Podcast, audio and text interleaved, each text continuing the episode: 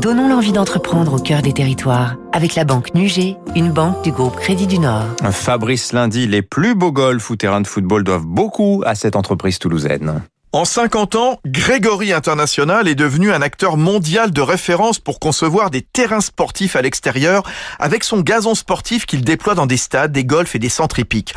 Pas étonnant, car l'histoire plus ancienne nous emmène en fait en 1903 à Boufarik en Algérie, quand l'entreprise Grégory, qui était une pépinière, installait des parcs et jardins dans toute l'Afrique du Nord avant de traverser la Méditerranée pendant la guerre d'indépendance pour s'installer à Saint-Jory au nord de Toulouse.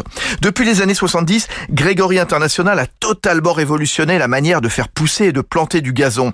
Du vert qu'on va retrouver par exemple sur un terrain de polo ou un champ de course en Russie, au Kyrgyzstan ou au Qatar. Sa force est aussi en effet de s'adapter à tous les climats et tous les sols en milieu salé ou aride. Xavier Grégory, le fils du fondateur. On arrive à développer justement des techniques pour euh, contrer les difficultés du terrain, mais aussi euh, des techniques de renforcement du gazon avec des fibres pour permettre une résistance euh, du gazon plus importante que normale.